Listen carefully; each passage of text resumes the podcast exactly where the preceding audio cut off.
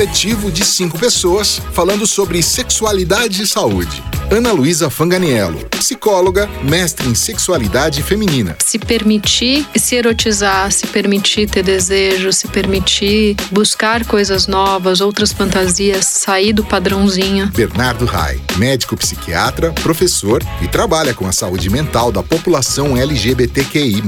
É possível ter uma vida sexual saudável sem seguir normas e padrões estipulados pelos outros.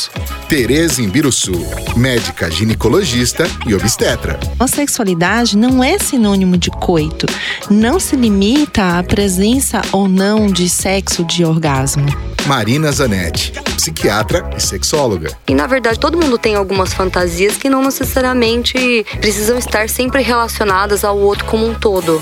E que isso é individual, é algo que faz parte da natureza humana. Rafael Zene, psicólogo, sexólogo e educador sexual. Todo mundo tem um fetichinho, todo mundo tem uma vontadezinha. Eles são o Coletivo Ser. Olá a todos, todes, tudes e quem mais vier. Hoje a gente tem como convidada a Nina, que é fisioterapeuta pélvica, e a gente vai falar sobre pelvis.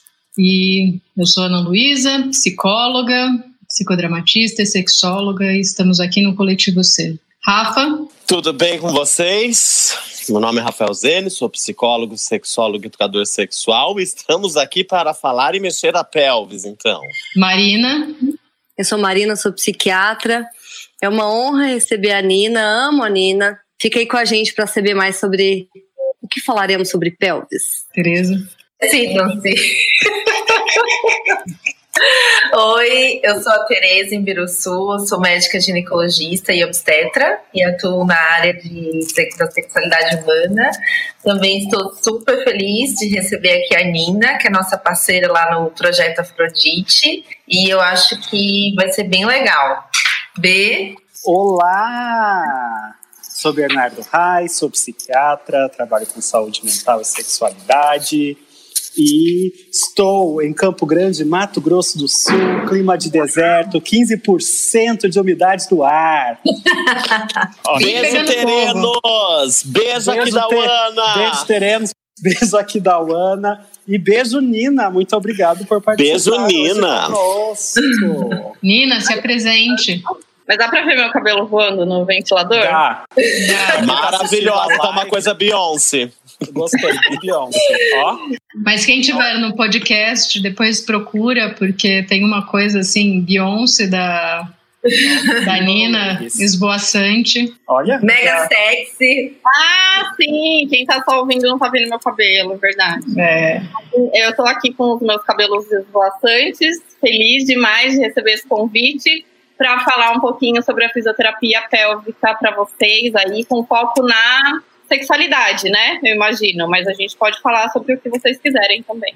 A Nina é tão de casa que, que a gente no começo ficou pensando dela se apresentar, ela começar o podcast já se apresentando, né? Porque já é, já é íntimo o negócio aqui. É, a intimidade é um caminho sem volta. A gente achou que seria de bom tom, pelo menos, falar Oi, Nina, né? Oi, Seja bem-vinda. Né? Seja bem-vinda, Nina. A gente achou de bom tom. Sabe, sabe aquele tipo de, de convidado que vai na tua casa e, e pede um copo d'água e você fala assim, ah, pega lá no armário. É a Nina. É mesmo, né? E, e conta pra gente, ela, ela mexe nas coisas? Mexe tudo, abre a geladeira, é fala que não tem nada pra comer. É uma coisa de louco. Fala um pouquinho, Nina, do seu trabalho, como que você faz. Eu tenho uma formação em fisioterapia ginecológica pela Unifesp, e, mas a gente fala, assim, esse termo aí, né, fisioterapia pélvica, porque hoje eu acabo atuando com diversos públicos, né? Mais com o público feminino, mas como a nossa atuação é a fisioterapia pélvica, trabalha nessa região pélvica, a gente consegue atender aí todas essas demandas, né, de uh, não só de, de doenças, mas de situações que a gente precisa fazer essa abordagem pélvica, tá? Então pode ser uma gestante que precisa fazer um trabalho é, um, um parto normal, pode ser um homem, né? A gente vai conversar sobre diversas situações que a gente pode trabalhar, a pelve masculina, a pelve feminina também. É, homem cis e homem trans, né? Homem e cis, mulher cis, trans, trans. mulher trans. Também a gente atende criança, né? Tem um público infantil, uma demanda de uropediatria também. Uh, mas acho que hoje meu principal foco aí, trabalhando há cinco anos no projeto Afrodite, eu tenho acho que uma demanda maior aí de, de trabalho em disfunções sexuais femininas, né? De mulheres é, cis. Minha maior demanda é com mulheres cis, sim, e hum, heterossexuais, né? Mas agora no ambulatório a gente está recebendo mais mulheres é, homossexuais também. E, enfim, o nosso trabalho só vem crescendo, né? Eu acho, assim, a fisioterapia pélvica é muito nova, então a gente está descobrindo várias formas de trabalho, de atuação em diversos públicos. Aí a gente tem recebido demandas diferentes, tá? Mas a Nina, pelve, diga. Fale uma coisa aqui para nós. Aonde fica a pelve? Isso. Eu vou falar onde fica a minha, tá? Eu não sei de vocês. Não, é porque vareia, né? Vareia, vareia. A, a, minha eu acho que fica perto do umbigo. Do umbigo. Né? Não sabemos. É, então, a pelve é formada pelo final da coluna vertebral ali, então o nosso osso do sacro, né, e o cóccix ali no finalzinho. Então, atrás a gente tem essa, esses ossos. Aí na lateral a gente tem esse nosso osso aqui, né? É, da bacia, tipo a, a, nossa a pelve é a nossa bacia, tá? Então tem esses ossinhos laterais, né? E forrando a nossa pelve, na frente a gente tem o osso do pubis, né? É, e forrando a nossa pelve a gente tem um conjunto de músculos e fáscias e ligamentos que a gente chama de assoalho da pelve. Então é como se fosse o chão da pelve que aí sim é a nossa maior atuação como fisioterapeuta pélvico, né? A gente vai cuidar desse músculo que ele acaba sustentando todos os órgãos que estão ali dentro da pelve. Então é como se fosse a nossa bacia mesmo ali. Aquele buraco da bacia tem um, tem um tampão de músculo, é isso? Exatamente, exatamente. Esse vão né, da, da bacia é forrado ali por músculo, fáscia e ligamento. Isso, isso é bem legal quando você explica, Nina, porque, por exemplo, algumas vezes, em algumas situações, que a gente vai explicar né, para paciente que, que tem músculo ali ao redor da vagina, é, não é raro alguém virar e dizer assim, mas tem músculo aqui, uhum. né? Então, assim, eu nem sabia que eu tinha músculo. Né? Eu nem sabia, eu sabia que, eu que eu tinha músculo né? Isso, e, olha, isso a gente descobre também fazendo pilates viu? Porque você é descobre músculos que você viu na anatomia na faculdade e esqueceu que existia. Tem uma coisa é, disso, tem uns musclinhos que doem. Horrores. e aí, eu queria que você falasse um pouco isso, assim, essa musculatura que a gente tem ao redor da vagina e ao redor do ânus, ao redor do pênis, né? O que, o que que esse assoalho pélvico, esse forro muscular tem a ver com com esses órgãos genitais e com humanos também, né? Por que, que vocês estão dando risada? Vocês ficam com um sorrisinho assim no rosto? É, é bonito. É pra, é pra, ficar mais, tipo. Ai, gente, tá é que tá ah, todo mundo é... pensando em uma forma de zoar a Tereza, entendeu? Porque às vezes ah, a é? Tereza fica é. assim. De zoeira na verdade. A gente fica aqui, assim, a uma gente... Qual vai próxima? E uma pitada a gente tem três funções aqui. Tem três funções aqui. Uma é prestar atenção no que você está falando. Obrigada. Segunda, pensar em perguntas interessantes sobre o que você está falando. Que o público e faria. Terceiro, como zoar a Tereza. Então. Quando a Tereza faz as, faz as perguntas, a gente já fica pensando assim, tipo, vamos zoar ela e, e, pensando nessas outras três coisas ao mesmo tempo. Por isso que a gente fica assim, ó. Não, eu tô sacando, mas o importante é eu não ser o foco da zoação. Porque ah, não, não, você tá tranquila. Não, você é convidada, né? Lembra? Tá, é, convidada. Bom, então assim, o que que acontece com esse músculo? como ele tá, ele vai se prender, gente, ele parece uma rede ali forrando a nossa pelve. Então ele se prende na frente, no pubis, cadê minha mão? Atrás, no cox, E do ladinho, assim, ele se prende também nos nossos isquios, né? Esses ossinhos que a gente tem aqui no bumbum, tá? Então ele fica presinho ali, né? E aí acaba passando por ele, então, a uretra, na mulher a vagina e o ânus, tá? Então, o que que acontece? Quando Na tem... mulher ou no homem trans também, né? É, não- é, o ânus de todo Não só mundo. concorda, não precisa parar pra pensar muito. É, isso. Desculpa. Nossa. Desculpa qualquer coisa, viu, Nina? Olha, todo mundo tem cu, Ana. Era isso que eu queria falar. é. Não, mas eu pensei na vagina. A vagina de quem fizer a vagina, de quem quiser fazer uma vagina. Exato. quem Quem, quiser fazer ou quem tiver vagina. Exato. Uma neovagina Quem ou tiver, uma vagina é. já antiga. Aí, o que que acontece? Esses músculos vão, então, participar da continência, né? Então, segurar o xixi, segurar o cocô. E eles vão participar também, eles precisam estar saudáveis para segurar tudo isso, sustentar esses órgãos durante o repouso, né? Então, na nossa vida normal, são eles que ficam ali sustentando, né? É, útero, bexiga, intestino. Aí, quando a gente, por exemplo, tosse, né? São eles que dão uma segurada ali para não escapar o xixi, não escapar o cocô, tá? Mas eles também precisam ter uma funcionalidade adequada para relaxar e soltar esses conteúdos. Então eu vou lá no banheiro, relaxo, aí solta o xixi, solta o cocô. E aí, como eles estão ao redor ali da vagina, a participação deles é fundamental na relação sexual, né? Precisa ter um tônus adequado para permitir uma penetração e, e também ter um tônus adequado para ter essa sensação vaginal, né? Então não pode ser nem uma vagina muito apertada, ali um músculo muito tenso e nem um músculo muito laceado, né? Frouxo, para não ter essa sensação vaginal. Tá? E aí eles participam, tem outras formas também no homem, eles participam do mecanismo de ereção peniana, né? Então, essa, é, é, essa pressão que os músculos exercem vão fazer segurar o sangue ali no pênis, também no clitóris, também tem ereção do clitóris, né? Então é um músculo que, assim, não pode ser subestimado, apesar dele ser pequenininho ali, né? Dele estar só nessa região, ele tem funções importantíssimas. Se a gente for pensar até na psicologia, quando a gente estuda a parte do desenvolvimento né, é, humano, do psicodesenvolvimento humano, é tão importante que tem toda uma fase freudiana sugerida que fala na realidade.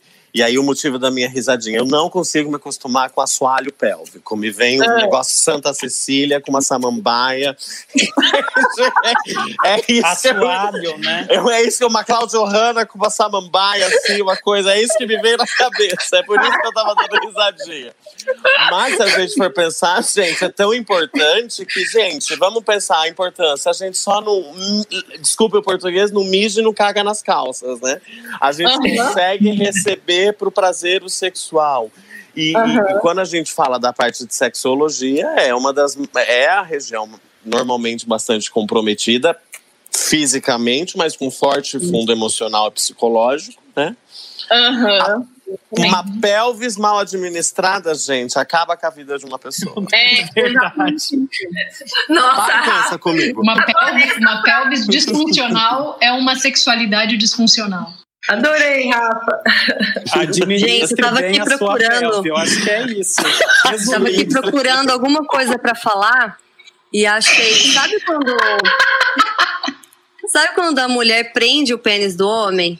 É. Eu dei, uma- dei um Google aqui, ó, veio esse nome chupitar. Vocês já viram isso? Hum, não. Sim. Aham. Que é Chupitar. quando, quando a vagina segura o pênis, assim. Isso, Ah, é. vagina dentada, tipo isso. Isso, a É. vagina dentada. É porque, assim, na verdade, a gente tem esse músculo na parte, da, na parte superficial, ele aperta. E a parte mais profunda suga, né? Então a gente usa esse termo de sugar. Aí, claro que tipo, no pompoarismo, nessas coisas assim, acaba tendo esse, esses nomes, né? De, de chupar, chupitar, sugar, porque é exatamente a função do músculo. Ele aperta e suga. E não dá pra fazer isso com ânus? Com anos também. É, na verdade, a anatomia ali é um pouco diferente, né, no, no, canal anal, porque na vagina, como tem essa curvatura, acaba fazendo essa sucção. O canal uhum. anal vai apertar mesmo, né? A gente avalia o canal anal mais de, de aperto mesmo. Mas ele é, ele tem um tônus muito mais elevado, né? Mas ele não chupita. Não, ele só pita. Ele não ele chupita. Pita. Entendeu? Acho que pode ficar também, não sei. Não sei, sim. Ô, Nina, é, aproveitando que você falou esse termo pompoarismo, é, fala pra gente assim o que, que é o pompoarismo e o que, que, o que é diferente de uma fisioterapia pélvica. Porque muitas vezes quando eu falo assim, ah, é, seria interessante você procurar uma fisioterapia pélvica, né, quando eu indico, quando eu falo. Então, às vezes, a primeira ideia que vem da, da paciente é pompoarismo, eu posso fazer um curso de pompoarismo? Então, o que, é, que é? Falam mesmo, já fiz um curso, né? Eu fiz um pompoarismo, é já sei, eu não preciso. É que assim, tem, na verdade, o pompoarismo é uma, é uma cultura, né? Uma, uma tradição aí dessa, desses movimentos aí que associam o movimento do assoalho pélvico com outros movimentos da pelve, né? Então, realmente tem esse, é, esse trabalho de coordenação motora do assoalho pélvico, só que ele é, ele é padronizado, né? São movimentos assim, que se você entrar na internet, você vai ficar tentando reproduzir. Mas primeiro que foi o que a gente comentou, né? A gente nem sabe que existe esse músculo. Então, muita gente não sabe nem contrair corretamente esse músculo. Esse já é o grande perigo de você olhar uma coisa na internet e tentar reproduzir em casa. Então, na fisioterapia, a gente faz uma avaliação e faz um programa de fortalecimento, de reabilitação baseado na, na condição daquele músculo, né? A condição que a gente encontrou no dia da avaliação a gente vai reabilitar é, individualmente, personalizadamente, né? Então vai fazer uma reabilitação. E aí, lógico, depois a gente pode treinar os movimentos ali do, do pomparismo, né? Mas uma coisa não tem nada a ver com a outra. É, por exemplo, assim, ó, uma paciente está com incontinência urinária, ela vai querer fazer um pomparismo. É a mesma coisa eu, tipo assim, é, eu rompi, tive um rompimento de, de é, muscular, um rompimento, uma ruptura muscular, eu vou, eu vou para fisioterapia ou eu vou para academia, sabe assim? É tipo isso, precisa primeiro reabilitar o músculo individualmente, não é só contrair, esse é o grande perigo, né? Não é só fortalecer, às vezes o músculo precisa de um trabalho de relaxamento, para daí, no último passo, no último momento, a gente trabalhar a coordenação dele e é, é, essas coisas todas, né? Então, o pomparismo é tem a, tem a função dele, mas não tem nada a ver com a fisioterapia pélvica, na verdade, sabe? Assim, nesse sentido de reabilitação. Tá? Por isso o perigo de fazer um curso de pompoarismo. Só que, claro, que é muito mais atraente, né? Ter isso que a gente fala para as pacientes. Quando elas entram na internet, elas veem fisioterapia, assoalho pélvico, reabilitação para incontinência. E no pompoarismo tá lá propaganda de ah, tenha mais prazer, tenha prazer na cama. Seja... Então é claro que ela vai querer fazer o pomparismo ao invés da físio, né? Então são questões até de, de, de propaganda, de marketing e tudo mais, sabe?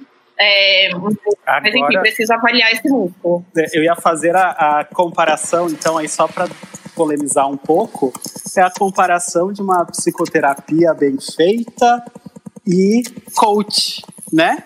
Então, Sim, exato. É bem, para mim ficou, ficou claro isso, né? Então, Exatamente. Então, que é, ou a nutricionista, ah. né?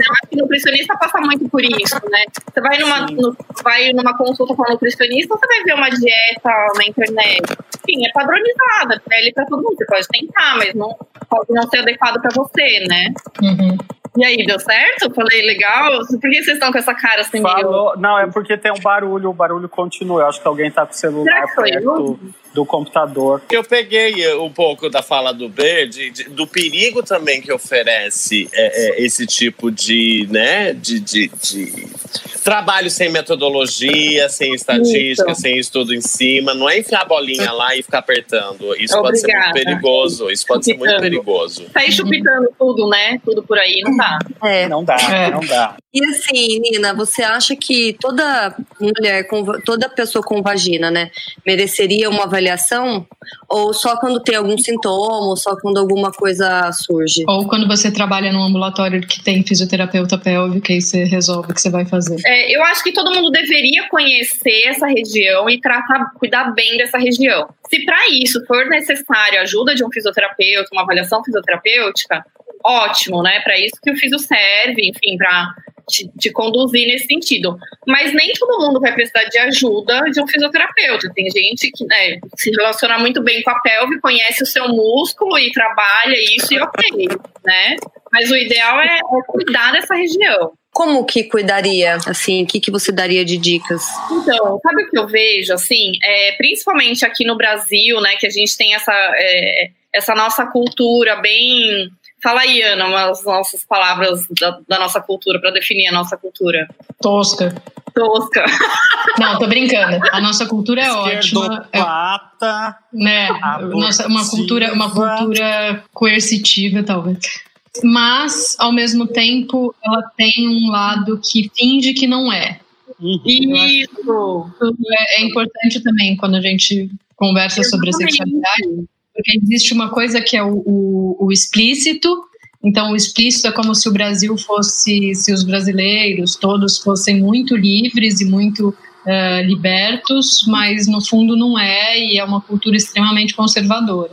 Exato. Então, uma falsa né? liberdade, uma, falsa... uma falsa possibilidade de progressos e explorar o próprio corpo e as vivências. Isso, é uma falta. Só, só, uma coisa, é, é, eu falei a cultura tosca nesse sentido, tá? Sim. Porque em o, tantos outros a gente tem uma cultura vasta, linda e que deveria ser muito bem administrada. Né? E, infelizmente, atualmente não é com um presidente tosco. Pronto, falou. Voltou de novo para ver se está no lugar certo.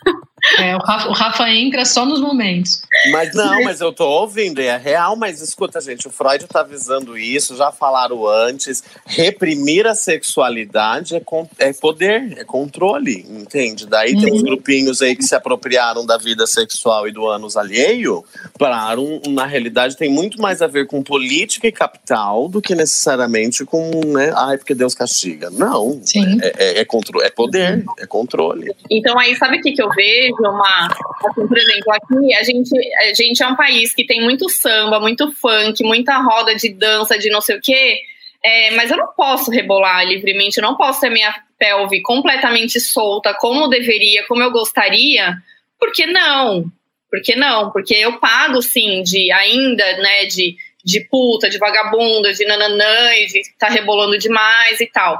Então, a gente, a, essa saúde da pelve, ela depende disso, assim, né? É, é, interessante porque o que eu encontro hoje no consultório são os movimentos em bloco, né? Então, paciente, eu peço para fazer um movimento pélvico, por exemplo, para uma gestante, não, ela não consegue, né? Porque nunca trabalhou esse movimento isolado da pelve né, você vai fazer um rebolado, ainda é, um, é uma situação constrangedora. Trabalhar isso com uma paciente com vaginismo, por exemplo. Eu, eu sambava da pele, né? Fortes, né? Questões internas dela, eu trabalhar um rebolado com ela, que deveria ser. É um movimento pélvico. Assim como a gente trabalha todas as articulações, movimentos de pescoço, de pé, de perna, de membro inferior, membro superior, quando eu vou trabalhar a pelve, ela tá travada e aí eu mexo com questões internas. Então, acho que um primeiro passo para ter saúde nessa região é a gente fazer a movimentação dela adequada, né? A movimentação que é própria dela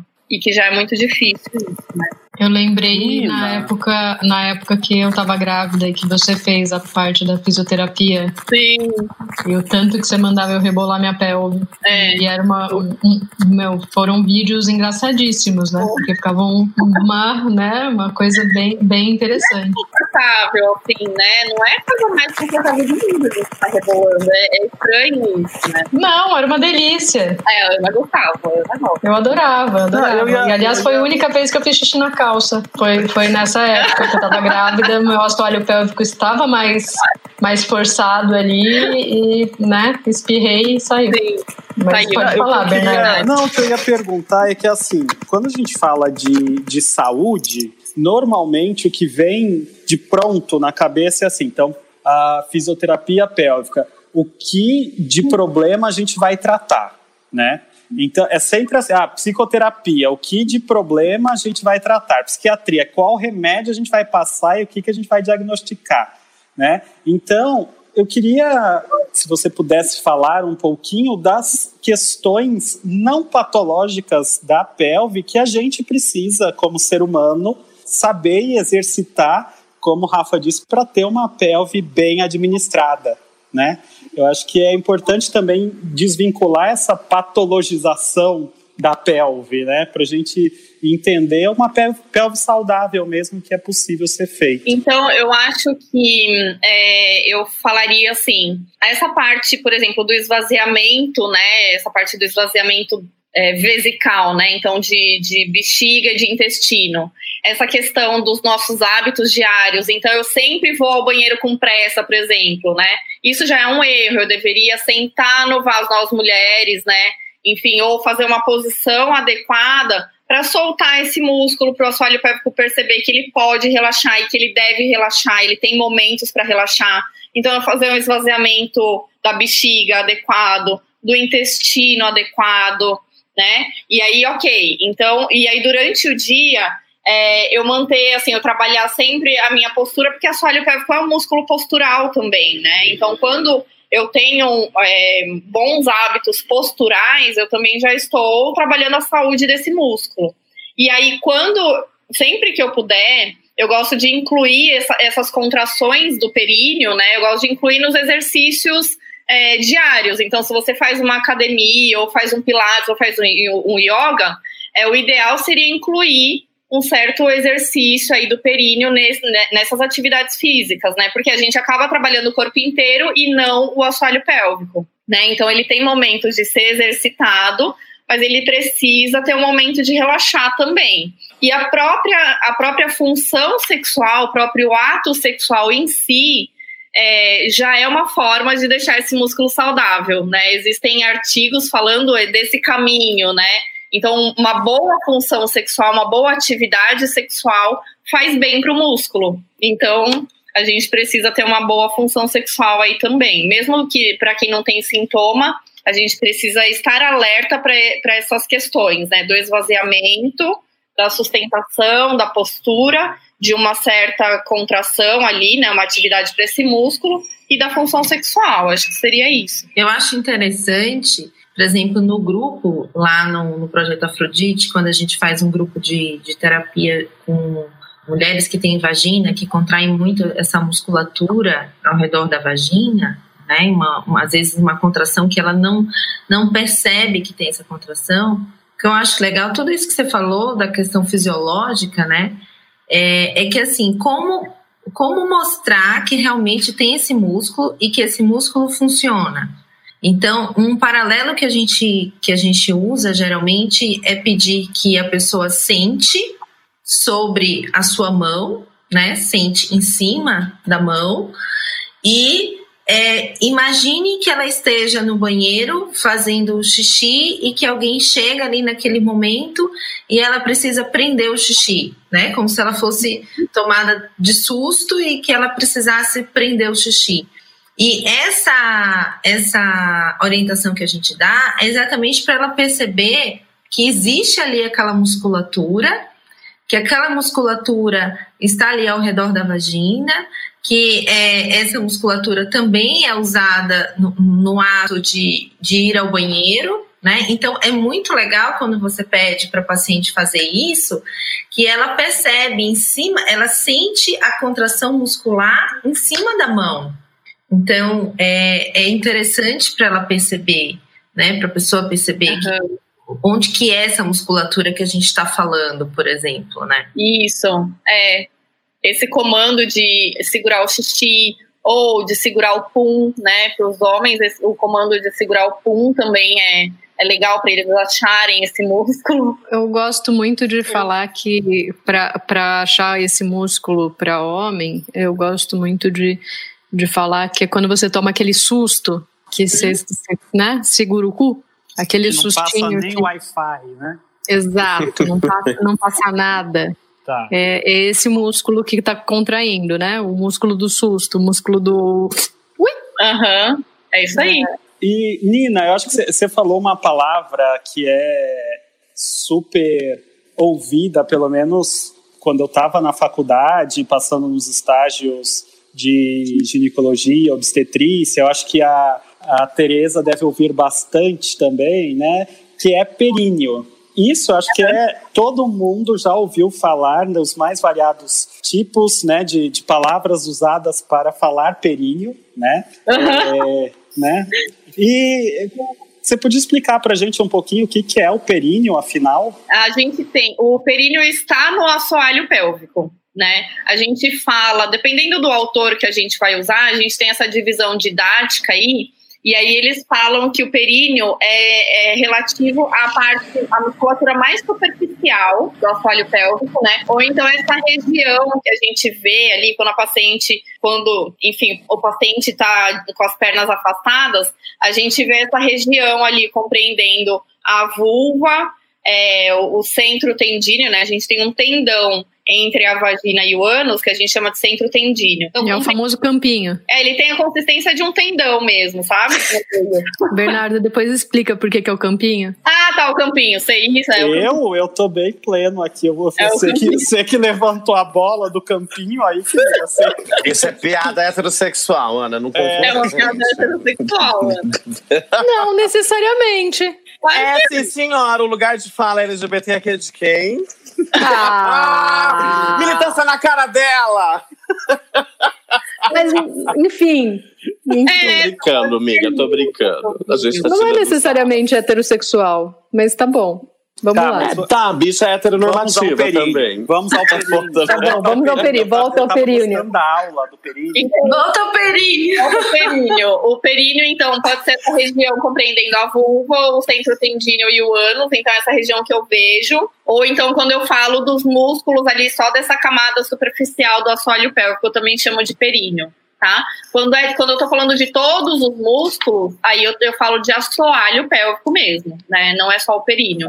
Mas claro que para minha paciente, que ela vem falando que já fez a cirurgia do perine, né? Aí é, a gente fala isso, fala o períneo mesmo. Faz, Tá. contrai, prende o períneo, aperta o períneo, né? Que daí ela já entende melhor. Mas queria mais essa parte É. superficial. E quem Falando- tem pênis também tem períneo. Isso, isso, exatamente. Também compreendendo essa região, né, que a gente vê ali na inspeção, do pênis, sempre tendíneo e ânus. É, uma coisa que eu queria perguntar, até pensando nas disfunções sexuais, Nina. Todas, no sentido assim amplo, não generalizando, obviamente, mas uma grande maioria, acontece e tem uma ligação com uma hipersensibilização ou nada de sensibilização em alguma região do assoalho pélvico, certo? Isso acaba.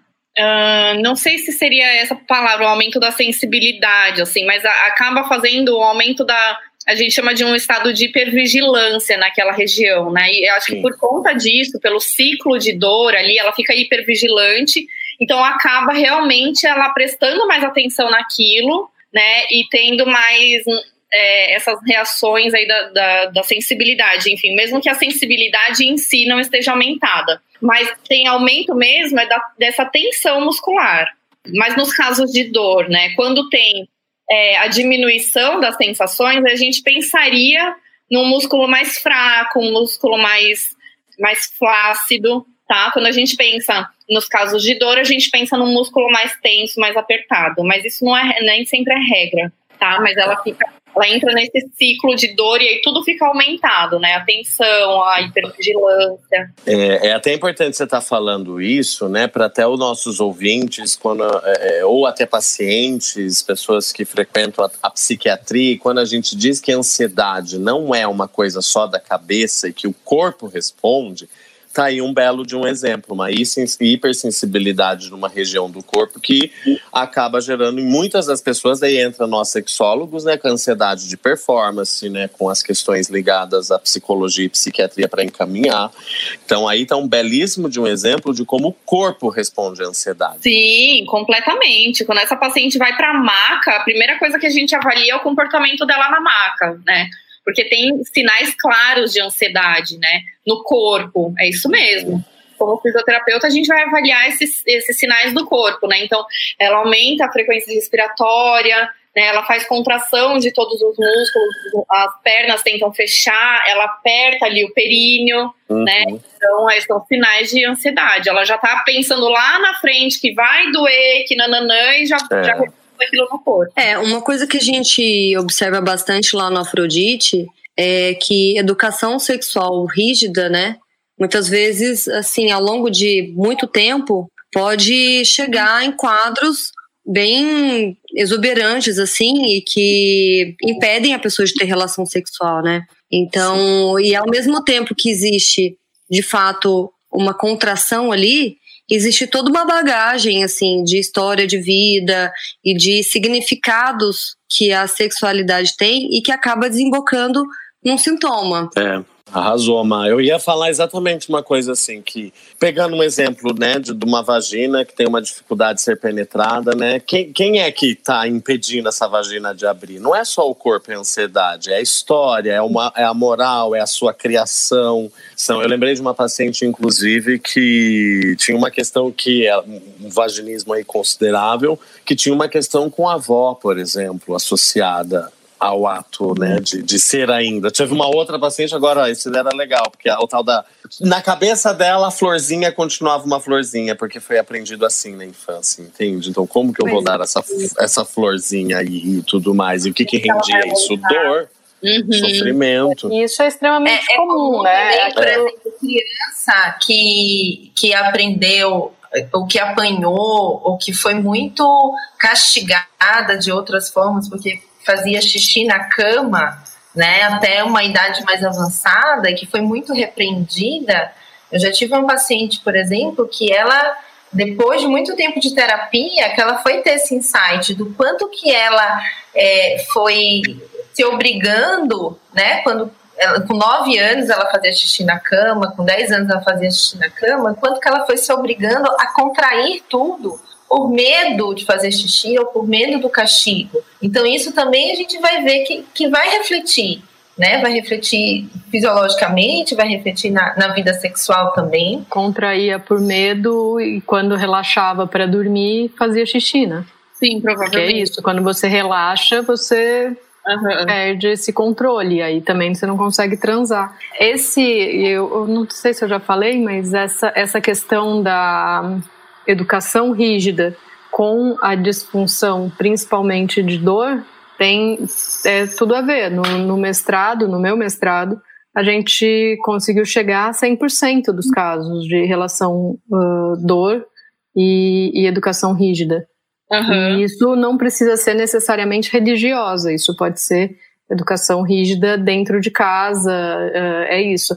A tia-avó que mora dentro de casa e que nunca casou e que sempre falou que que né, não casa porque é horrível. Enfim, uhum. tem tantos outros medo exemplos. Medo de doenças, medo, medo de, de doença, medo de engravidar, Já não que... se permite sexualmente, não se permite uh, outras escolhas sexuais. Então uhum. fica, começa a ficar rígida, não permite também que, que fantasie. Então, assim, tem tudo a ver. Né? A educação tem tudo a ver tem tudo a ver com a sexualidade, tem tudo a ver com a pelve, tem, né, uhum. o corpo e ele e o corpo fala, né?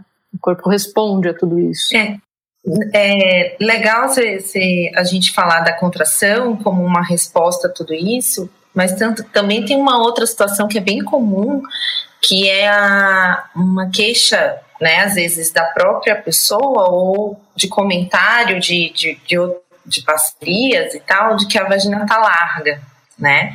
Então a gente está falando assim, questão do medo, da ansiedade, o quanto que contrai essa, essa musculatura muitas vezes. Mas por outro lado, a sexualidade também que passa por todo essa, esse fato aí de, de educação, de tal, né? De, do, do, que se tem culturalmente que a mulher tem que ser apertada, que a, a vagina tem que ser apertada, que isso dá mais prazer né? Que por isso que o ano seria interessante, porque é uma região mais apertada, que daria mais prazer para o pênis.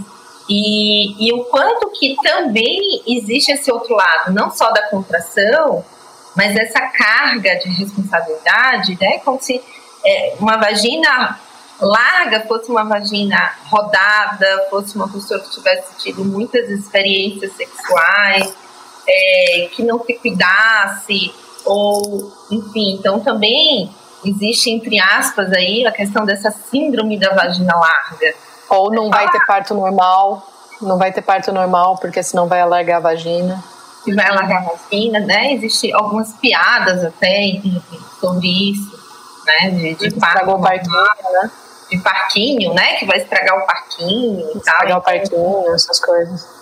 Sim. Então a gente vê que isso reflete não só não essa construção da sexualidade, não só na, na contração, mas nessa visão, né? O que, que, você, que, que você vê, Nina? O que, que você acha? Sim, tem essa, essa questão assim da vagina larga, né? Que que às vezes é o parceiro que fala, né? Então a primeira coisa que a gente orienta é que a vagina não vai alargar por ter relação sexual todos os dias, o tempo todo, não vai, porque senão o pênis iria afinar também, né? Então é, a gente precisa é, às vezes conversar com o casal para explicar isso. Primeiro ponto.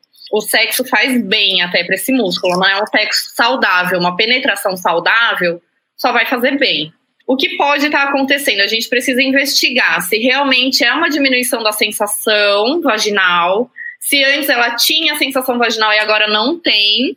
Pode ser que o músculo esteja fraco? Pode ser, ok, a gente vai fortalecer esse músculo, vai reabilitar, né? Mas se ela nunca teve uma sensação vaginal, ela nunca teve prazer na penetração, o que é muito comum, né? A gente precisa orientar nesse sentido. Talvez ela nunca tenha encontrado realmente o prazer, né? Que a gente sabe que na maioria das mulheres o prazer está na fricção ali da glande do clitóris, né? E acaba que depois que a gente fricciona o clitóris, dá vontade de ter um preenchimento vaginal, uma sensação de atrito ali na vagina, né? Aí é que fica gostoso, que fica prazeroso a penetração. Mas fora isso, realmente não vai ter uma sensação prazerosa ali na penetração. Então, no primeiro momento, a gente precisa orientar, investigar de onde está vindo essa, essa falta de sensação. Se ela está com a sensação de vagina larga, aconteceu alguma coisa, porque existem mesmo é, algum, alguns traumas perineais, né, Tê, que a gente sabe que tem, principalmente na, na geração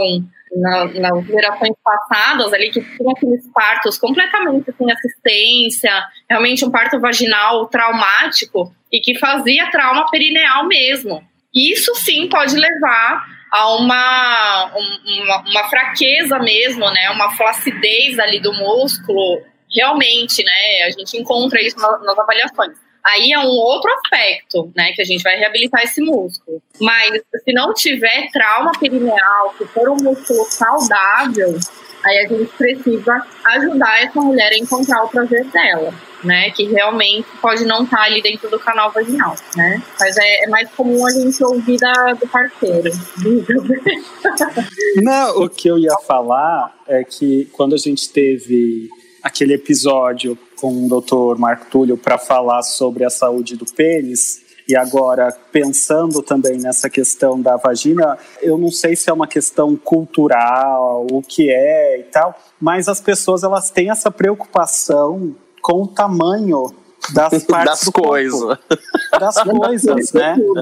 Porque assim, uh, tem-se o imaginário de que um pênis pequeno uh, não, não vai agradar, uma vagina que na pira da pessoa é uma vagina larga e que não necessariamente é, ou se for também qual é o problema, né? Mas aí fica porque junta questões muito, muito morais e culturais, né? Então, assim, ah, se você tem um pinto pequeno, você não é homem o suficiente, porque quanto mais macho, maior seu pinto. Ah, se você é uma mulher recatada e do lar, sua vagina vai ser pequena. uma florzinha pequena, né? Então, se você por alguma questão acha que sua vagina é, é grande ou larga, ah, então você saiu dando para todo mundo, sabe? E, e, aí é um grande contrassenso, né? Exato. Porque se é, você tem é. um pau grande mas, é, e, mas, você, e, a mulher tem que ter um pau, uma pau pequeno, ó, tem que ter uma. A mulher pode ter um pau pequeno. Uma, é, tem que ter uma vagininha e, ela e realmente eles têm que ter um, um pau grande. É, mas relação... aí ó, não dá match. Exato. Entendeu? E aí as pessoas ficam infelizes. Mas já começa no nascimento, né, gente? Vocês já escutaram alguém falando no nascimento? Olha que pré-chacona bonita. Não, eu falo isso, eu falo isso sempre, né? Ninguém nunca, nunca no, no ultrassom falou: "Nossa, hein, essa daí é vaginuda, vai vai transar que nem doida". Mas esse daí vai ser pintão. Esse aí, ó, tem pintão. E, e, e, esse lance né, da vagina larga, a maneira como é colocado, eu já escutei também, até paciente, às vezes, vindo com esse. Eh, eu não deixo de, de dissociar também de um machismo, né? Porque, para mim, a maneira como é descrita, gente, é tão horrível, parece um pedaço de couro que estica uhum, mesmo, né? Uhum. E que esgarça e que acaba com o tempo. Daí eu me pergunto, amor, não é bem assim, né? Que funciona o corpo humano, mas olha que reflexo do, do, do machismo. Eu tenho uma pergunta para, para vocês, lugares de fala. Para, bonita. para o Rafa e para o Bernardo. Bonita, então eu respondo. Se for lugar de fala bonita. Tem isso também com um ânus? Tem. Com, tipo, ah, o teu ânus tá largo, qualquer um coisa assim? Sim, um cuzão. É, sim, tem que ter um cozinho. Sim, sim tem. Pequeno, médio, infantil, grande. pequeno. Ai, esse é o pior nome que eu já... Eu já ouvi isso, eu fico louco. Assim, é, é bizarro, né? Esse nome. Eu acho que eu fico passado. Cu infantil. Fico... Gente, ouvintes, não existe cu infantil. Cu infantil. Não, é, não, não fale isso. Não fale é. isso, gente. É, é feio. Que bizarro. É bizarro, é, é, é pedófilo. É, é pedófilo, exatamente. Exato, exato. Sabe? É, não é uma referência boa. Você pode falar que tem um cozinho. Tá bom aí, tá ótimo. Uh, agora, respondendo isso, Ana, existe e existe um conceito que eu, eu particularmente acho esse termo muito feio. Você tem você fala, Ai, termina com seta. Ah, eu falo, de boca cheia, gente. Existe um termo. Continua que eu falo, amigo, agora que você precisar que então, eu fale existe, o nome. Existe um termo, eu vou falar porque eu não, não, não sou reprimido. Eu fui aluno da doutora Marila Teodorovic, que uh, é, as pessoas usam que é cuceta. Então, que é um termo uh, de um determinado grupo em que quanto mais largo e mais é, soft for o ânus, melhor. Né? Então as pessoas elas têm esse nicho agora, né? E também tem o pessoal que faz fisting, então tem outras coisas, né? Mas eu acho que pro pro homem que faz sexo com homem de uma maneira geral, assim, mais padrão, tem essa essa relação assim, o passivo tem que estar tá sempre lá uh, apertadinho e não sei o que. Então tem também essa uma reprodução, né? Uma reprodução dessa heteronormatividade tóxica. Né? Uhum. Então isso acontece. Eu e no tamanho da piroca também, né? Mesma é coisa. isso que eu pensei, tipo a mesma coisa e a mesma coisa funciona, tipo, no, Sim. Ah, tem que ser pirocudo com, com um cozinho é. ou tipo é. É isso. Então, tem, relação tem sexual grupos, nesse, nesse eu... lugar aí tem que doer, né? Então. Ah, mas tem essa ideia também. Aí, então vamos.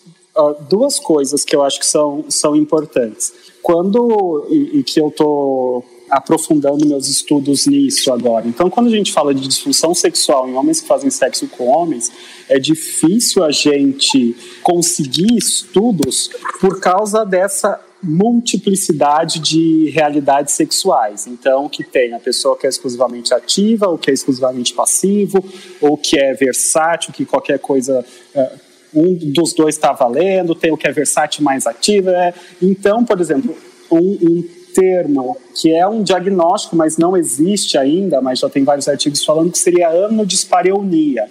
Então, hum. que seria a dor ao, no, no sexo anal mas uh, uma dor que incomoda ou que faz com que o sexo não ocorra, né?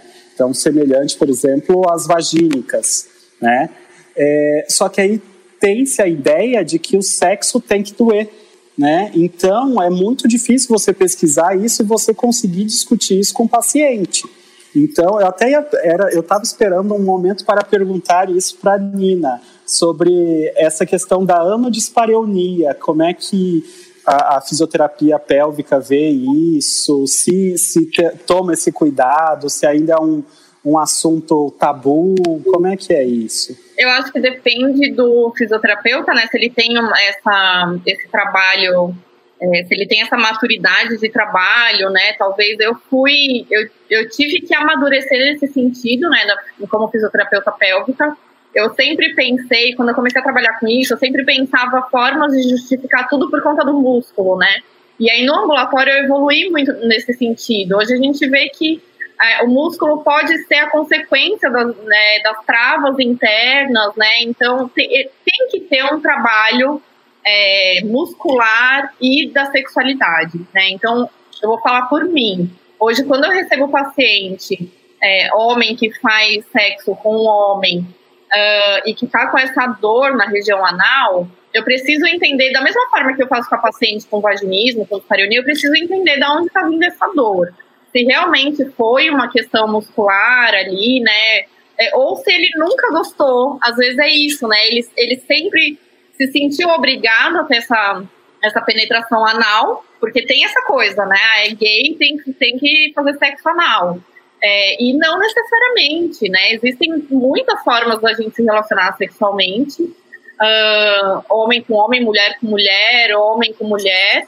Mas, é, às vezes, ele vem com essa sensação de que é obrigado a ter a penetração anal e, e nunca gostou então entrou também nesse ciclo de dor, ou teve uma primeira relação anal que foi é, ruim, foi traumática, e aí entrou no ciclo de dor, e, e aí ele acaba levando para a próxima experiência esse, medo, essa ansiedade, acaba tensionando o músculo. Então tudo a gente precisa entender, né, como que tá a sexualidade dele. Às vezes naquele momento ele entende que ele simplesmente não gosta de ter a penetração anal, né?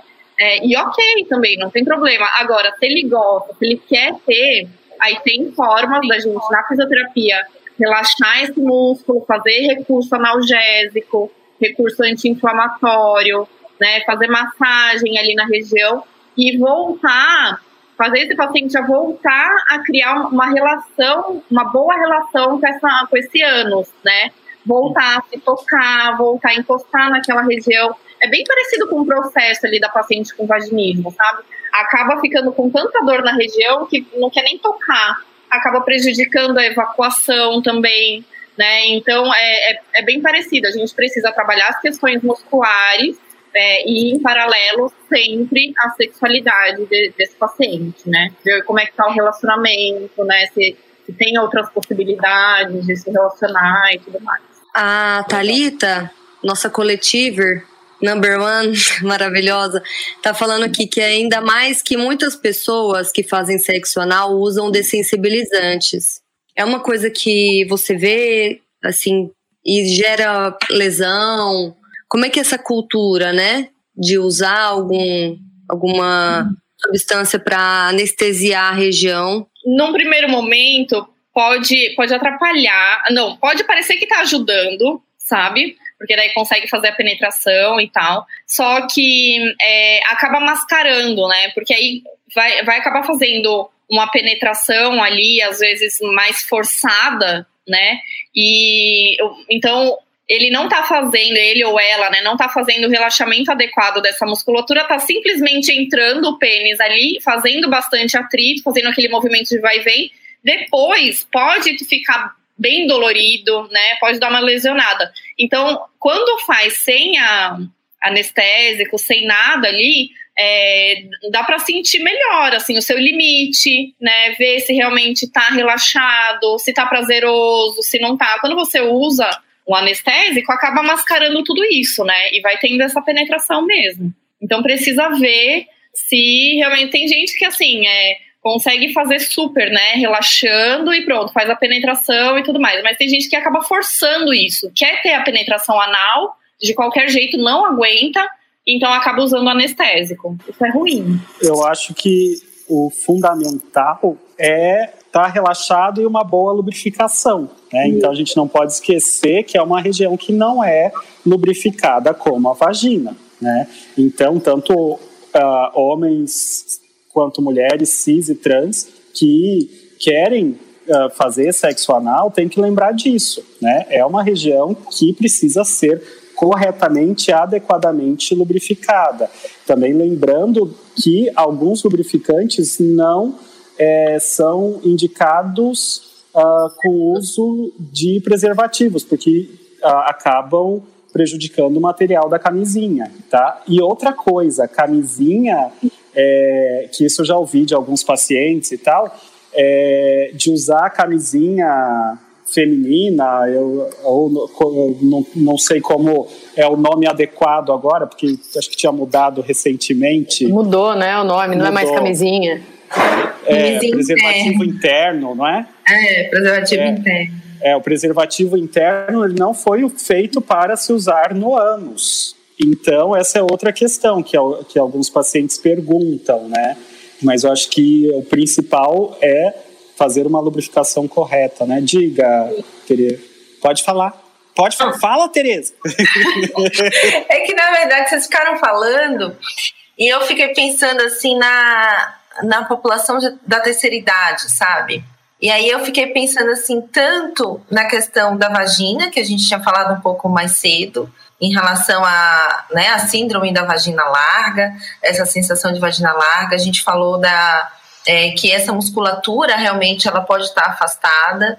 Aí agora vocês falando em relação ao, ao ânus, né, e o, o quanto que, que, que existe aí essa, essa questão da, do esfíncter anal, da contração dessa musculatura também.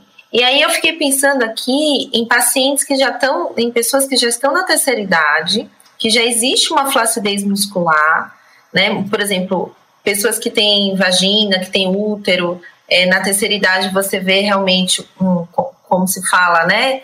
É uma queda da bexiga, uma queda do útero, então aquela sensação de bola na vagina, sensação de, de que está soltando pum pela vagina, né? São os flatos vaginais. E às vezes tem essa perda urinária, que seria aí uma, uma incontinência urinária, e às vezes também a fecal, né? Uma, uma perda de, de, de, fezes pela região do ânus. E o quanto tudo isso acaba afetando a sexualidade dessas pessoas. Então, você perder urina durante o ato sexual, ou você ficar com medo de, de perder é, fezes ou de você é, eliminar gases numa situação diferente, né? Assim, tipo, é, é, é, de uma certa forma é constrangedor. Então, existe algum trabalho assim dentro da fisioterapia mais específico para essas pessoas que estão aí na, na, terceira idade, que tem essa, essas questões assim que a gente fala, né, dos prolapsos genitais e dessas incontinências tanto urinária quanto fecal? Porque isso afeta muito a autoestima, afeta muito a vida sexual. É claro, a gente tem uma grande atuação nisso, né? Nas incontinências todas, é, pensando que esse público já vai estar tá com os hormônios alterados, né? Então a gente vai ter que fazer um trabalho de reabilitação um pouco mais, talvez mais prolongado, né? Porque a gente precisa pensar ali em ganho mesmo de massa muscular, então vai ser uma reabilitação mais forte, né? Então tem que fazer, tem que fazer. O ideal seria trabalhar, por isso que eu falo, o ideal seria cuidar da saúde desse músculo desde sempre.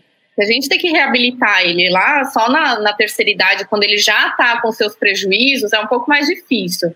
Né? Então, você cuidar de uma boa função sexual, não ter um, um, uma relação sexual é, traumática, né? Via vaginal, via anal, é, desde sempre vai ajudar muito lá no futuro, né? Porque você ter esses traumas aí anais durante a sua vida pode levar a um prejuízo, uma incontinência fecal, né? Uma incontinência anal é, é mais grave, né? Lá na frente. Então é muito importante que esse músculo esteja sempre saudável.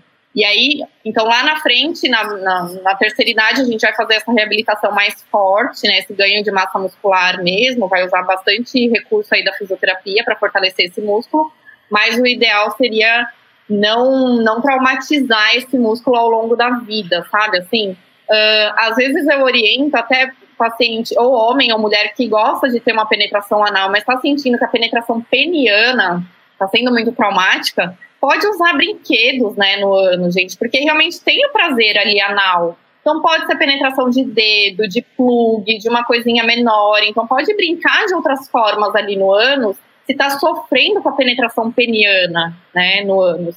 Porque essa penetração sofrida pode levar a prejuízos mais graves lá na frente, tá? É, respondi? Era isso que você queria saber, Tê? Sim, não, era, era isso. E eu acho que, de repente, falar que existe sim né, essa chance de, dessa reabilitação, às vezes com até aparelhos, né? Dentro da, da, fisioterapia existem alguns aparelhos que, que ajudam a, a melhorar essa consciência perineal, que ajudam a melhorar essa, essa força muscular. Pra gente, porque assim, às vezes eu tenho a sensação também que essas pessoas na terceira idade, elas nem, elas acham que isso é tão natural que muitas vezes elas até nem perguntam sobre isso. Do mesmo jeito que às vezes existe um, um, manto de silêncio sobre a sexualidade da, dessas pessoas. Ou a relação à dor da sexualidade, acha que é normal e não pergunta. Isso, essas pessoas na terceira idade, talvez elas achem que isso seja normal, que, que, que seja esse o caminho mesmo, né, por conta da idade. E aí não procuram ajuda, e pode É, quando é continência fecal, aí eles procuram, sabe? Eles ah, realmente acham que não, não tá normal. Mas a incontinência urinária passa batido, principalmente na mulher. Mulher que tá, acostumou a vida inteira a usar um forrinho, um absorvente, chega na terceira idade, tá pingando um pouquinho de urina lá, ela não tá nem aí, continua usando absorvente, né? Sendo que pode ir para fisioterapia e reabilitar, realmente. A gente tem bastante recurso hoje para trabalhar não só o músculo, né? Mas assim, tem a radiofrequência hoje que a gente usa para trabalhar o colágeno ali da região, né? Melhorar o colágeno, melhorar a mucosa ali da região da vagina. Então tem. O, o Rafa gostou? se animou? Rafa se animou, quer, quer melhorar o colágeno. Falando em colágeno, rejuvenescimento e tal, é, é com Rafa. É aí. Até porque eu fiquei sabendo que a Kim Kardashian passa pomada de hemorroida pra olheira. Eu falei, gente. Mas, eu tô nessa tendência de produtos pra, de íntimos pro rosto, a louca. Bom saber, né? Bom saber. Tem, tem um, tem um negócio um de leite né, materno, né? se quiser. Vou perguntar. Eu tô usando agora os rosto. no rosto, que dá uma boa massageada, assim, dá uma boa estimulada. Eu, eu, queria, eu só queria fazer um comentário, na realidade, dois comentários. Primeiro, que incontinência urinária não é brincadeira mesmo, né? É uma das grandes síndromes da geriatria, é um dos problemas que a, a longo prazo traz muita complicação, né, na vida da, das pessoas. Então, uh, como a Teresa disse, de vergonha, de a pessoa vai se isolando, a facilidade também de ter infecções. Então, tem um monte de coisa aí né? Então, incontinência urinária não é brincadeira e uh, não tenha vergonha de procurar o seu médico, fisioterapeuta, uh, psicólogo, quem for, e falar sobre isso e, depois, e procurar um auxílio adequado. É. E outra coisa que eu acho que é importante também é, já que a gente falou de, de períneo, de campinho, de, de regiões né, erógenas e tal, regiões polêmicas, né? É que uh, não importa se você é hétero, homo, bi, cis, trans ou qual for a sua orientação sexual e identidade de gênero, essa é uma região erógena, é uma região que dá prazer, né? Então, uhum. a gente tem, eu acho que tem muito pudor para falar dessa região e do prazer que, que essa região proporciona, e eu que atendo muitos homens héteros também, né, e que em algum momento surge essa questão da sexualidade, não é incomum uh, as pessoas, os homens se sentirem mal por terem transado com, com uma mulher uma vez e a mulher encostou no ânus e ele gostou, sabe? Então, e aí já acha que, que é gay e que não. E aí. Não, o caminho para ser viado é bem mais longo, né, bonito? Exato, querido. Não é só, não é só uma dedada. É mais é trabalhoso. E é outra coisa que, né? Lembrando que, que é, um é, é um trabalho mais, mais profundo, né? De interiorização de outras questões, tá? E performance. É. Era só isso.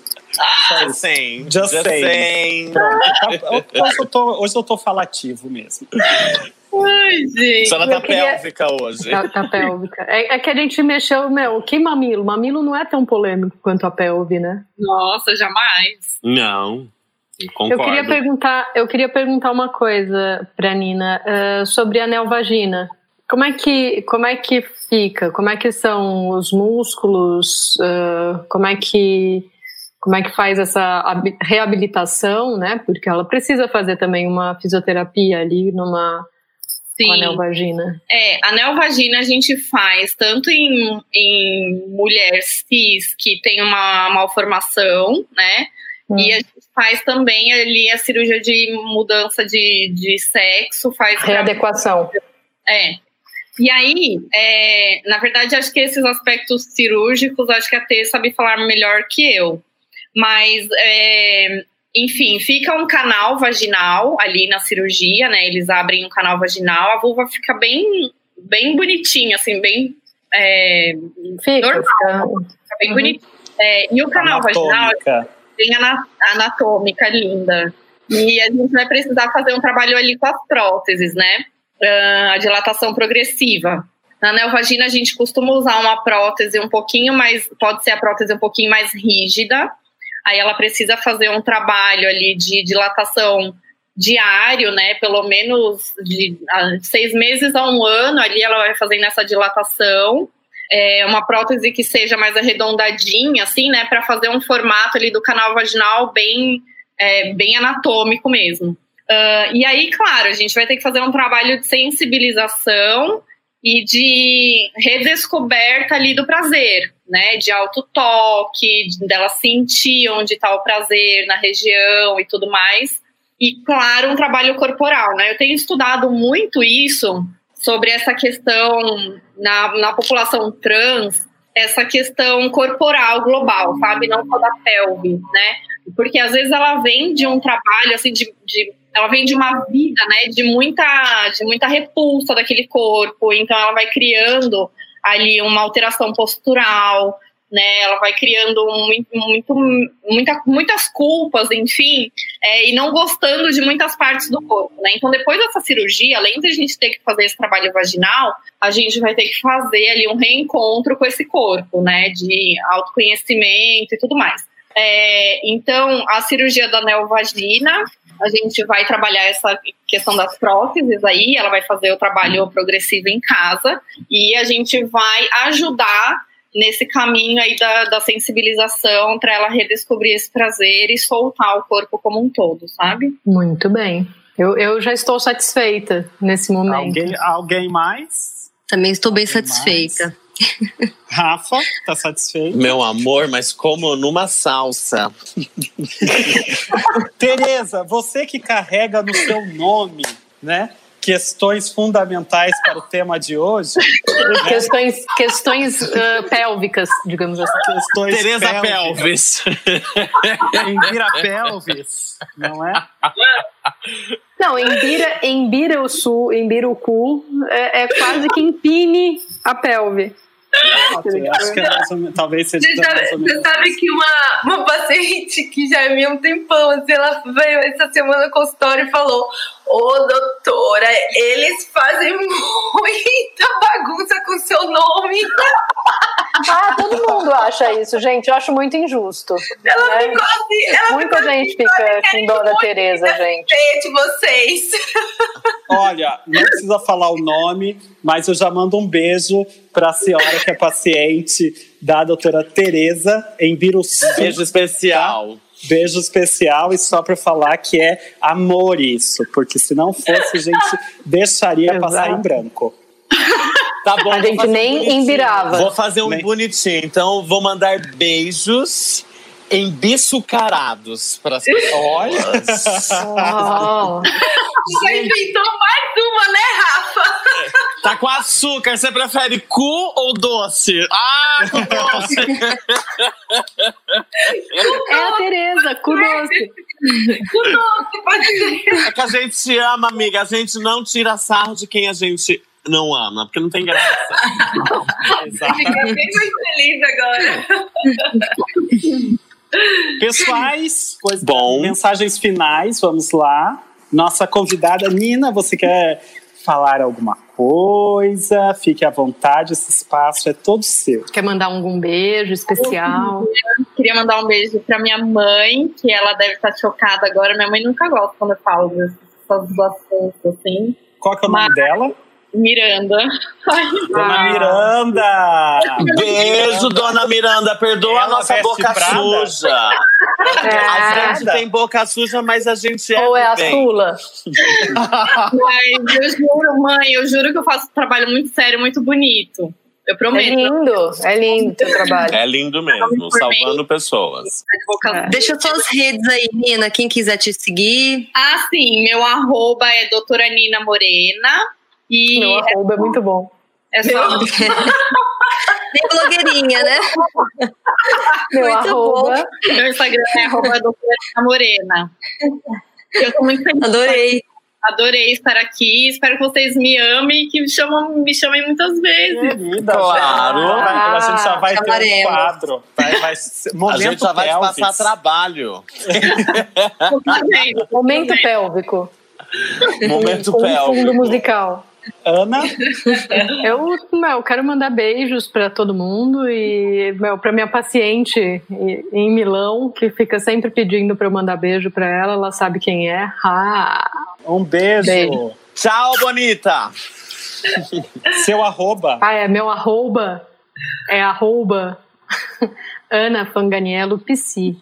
Mas é, procura lá no Coletivo C, que estamos tudo lá, né? Estamos tudo lá. Rafaela. Sim. Bonita, presente. Bom, gente, obrigado, Nina. Foi, foi muito prazeroso, divertido e lúdico também. Deu para muita. Você respondeu muitas dúvidas que eu tinha, até como profissional da área. Gostei, gostei bastante. Deixo meu beijo. Em relação aos meus arrobas, eles são Nelores. Bernarda tá cuidando da- pra gente, que tá lá em Campo Lá, Grande, é. chama Sociedade de Arrobas. é rafaelzene.psi, tá? E um beijão pra vocês e cuidem das suas pelves. Beijo. Marina. É, o meu arroba é Marina Zanetti. É, amei, Nina, obrigada. A Nina fala super bem, explica tudo super bem, amei, assim. E eu acho que as pessoas não pensam muito nas pelves delas e elas deveriam pensar. É, obrigada, foi maravilhoso. Tereza. Eu queria mandar um beijo especial para a Thalita, que eu sinto que ela me defende, tá? Ela Beijo, acabou de Thalita. chegar aqui. Em sete. A Ibiru 7! Beijo pra Ibiru 7. É, né, gente? Ah, beijo, Thalita. Beijo. Beijo, Sempre Thalita, não Thalita. precisa defender, não precisa defender a Tereza. Ah, eu queria agradecer a Nina, né? A Nina, além de ser uma parceira lá do, do Projeto Afrodite, está com a gente há um bom tempo. Eu costumo indicar, né, algumas pacientes minhas para Nina e eu recebo esse feedback muito positivo, né, do seu trabalho. Então, assim, é, eu acho que como mensagem final, eu queria dizer que as pessoas não não fiquem com dúvidas. Tipo, se você acha que sua vagina tem um osso, tem uma barreira, procure um profissional para avaliar o que que tem, que muitas vezes pode ser essa musculatura aí muito contraída. Se você está ouvindo de alguém que sua vagina está larga, que, que sua vagina está caída, se a bexiga está caída, se tem alguma coisa, procure um profissional para ver se realmente tem alguma questão muscular ou não, que pode ser resolvido, como que é, ou se é, né, se, se é além do músculo. E se você tem é, perda de urina, se você tem medo de eliminar gases, E se não tiver nada disso, né? e você estiver escutando isso, você procurou um profissional e tá tudo bem, procure outro parceiro, outra parceira, né? Também faz bem. Então, então eu queria. Eu queria. Né? Polêmica. Finalzinho. Não abri minha boca. Ana sempre polêmica. E ela adora jogar isso assim, né? Tipo. É, bem mais. Lidem, lidem com isso, né? Lidem. Lidem. falando lidem. Tereza, aonde a gente te encontra, Tereza? É, Qual é o seu arroba?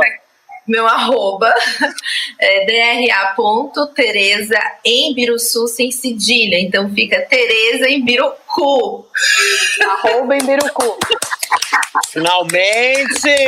Finalmente, você vê a gente Agora a gente para, começa a parar de tirar sarro. É terapia Nada como trabalhar o né? assoalho pélvico para poder embirucar o cu. Exato.